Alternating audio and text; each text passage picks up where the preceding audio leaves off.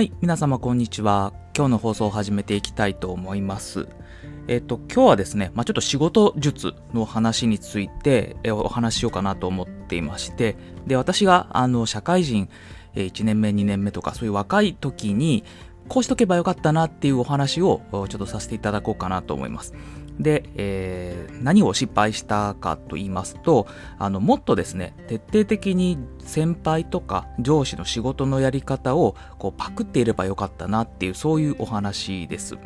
で、私はですね、まあ、特にその社会人1年目、2年目とかの時っていうのは、あの、なんでかわかんないですけど、ちょっと変なプライドがこうあってですね、なかなか自己流でこう仕事をしてしまうような癖がありまして、まあ、それが、あの、ちょっともったいなかったなっていうところがあります。で、特にどういうところで思うかっていうと、その仕事の進め方ですよね。あの、わからない時にどうやってこう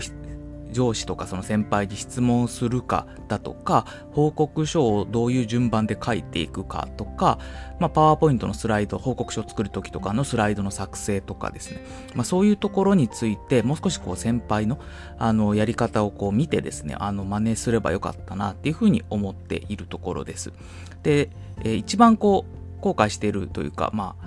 ちょっともったいないなっていうのは、まあ、なるべくこう早めにあの聞いた方が良かったなっていうところでして私はちょっといろいろ調べすぎてしまっていてで結果的にその先輩に、質問するときはそんなにこうそんなことで聞いてくるなよみたいな形でこう怒られるようなことはなかったんです。なんですけれどもちょっと、えー、成果物を仕上げるまでに結構時間を費やしていてで特にその分からないところっていうのを、えー、もう少しこう早いタイミングで聞ければいいなと思ってたんですね。で、それは、あの、できる先輩とかを見ていると、ある程度少しあの調べて、で、わかんないとかもすぐ結構他の人に聞いてたんですよね。その辺の質問の仕方がうまいなと思ってたりしたんですけど、まあ、私はちょっと、あの、できる限り調べて、えー、やろうっていうのがちょっと行き過ぎてしまっていて、そこで、あの、無駄な時間を費やしてしまったなっていうところを思っています。なので、もうちょっとあの効率的にあの仕事できた面があるんじゃないかなっていうふうに思っています。で、えー、なので、こう若手の方があの来た時っていうのは、なるべくこうパクっていきましょうという話をするようにしてます。で、えー、やり方、仕事のやり方を覚えるってことですよね。その、魚の食べ方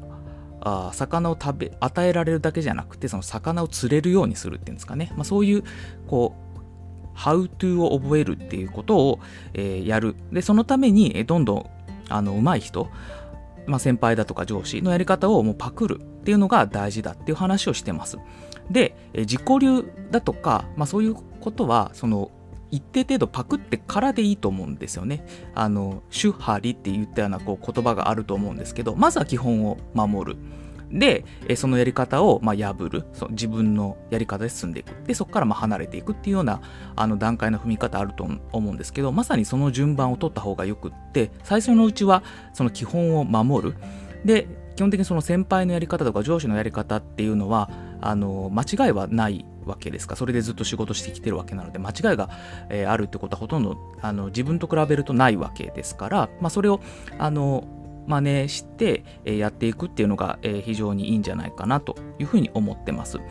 やっぱりこの自己流っていうのはあの大事なんだと思うんですね。そのそれ自体は大事な考えで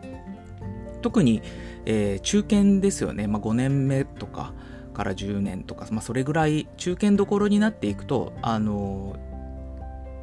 今までやったことないような仕事とか誰もやったことないような仕事っていうのがやっぱり来たりするので、まあ、そうなると自分でこう進め方っていうのを考えてで、えー、自分一人じゃない自分一人の仕事じゃない場合も当然あると思いますんで、まあ、いろんな人をこう巻き込んであの仕事を進めていくと思うんですけどその時は、ま、試行錯誤しながら、あのー、やっていくことになると思うんですけどそういう時はまあ自己流にならざるを得ないと思うんですけどその自己流っていうのもそのそれまでの基礎っていうんですかねあの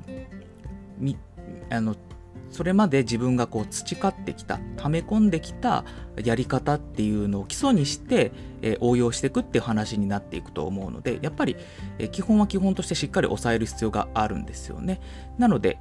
あの若手特に1年目2年目のうちはですねあのこの人仕事早いなとかあの出世のスピード早いとかよく評価されてるなって人のやり方をうまく見てですねななぜそういう形で進んでいるのかっていうのをこうあの盗んでいけばいいんだと思いますので、まあ、そういう視点であの仕事を見てみるといいんじゃないかなというのを、まあ、昔の自分に向けてっていう言葉もあの意味合いも込めて、まあ、今回お話しさせていただきました。はい、ということであのこの放送があの聞いている方の参考になれば非常に嬉しいです。はい、ということで、えー、今日の放送は以上とさせていただきたいと思います。どうも聞いていただきましてありがとうございました。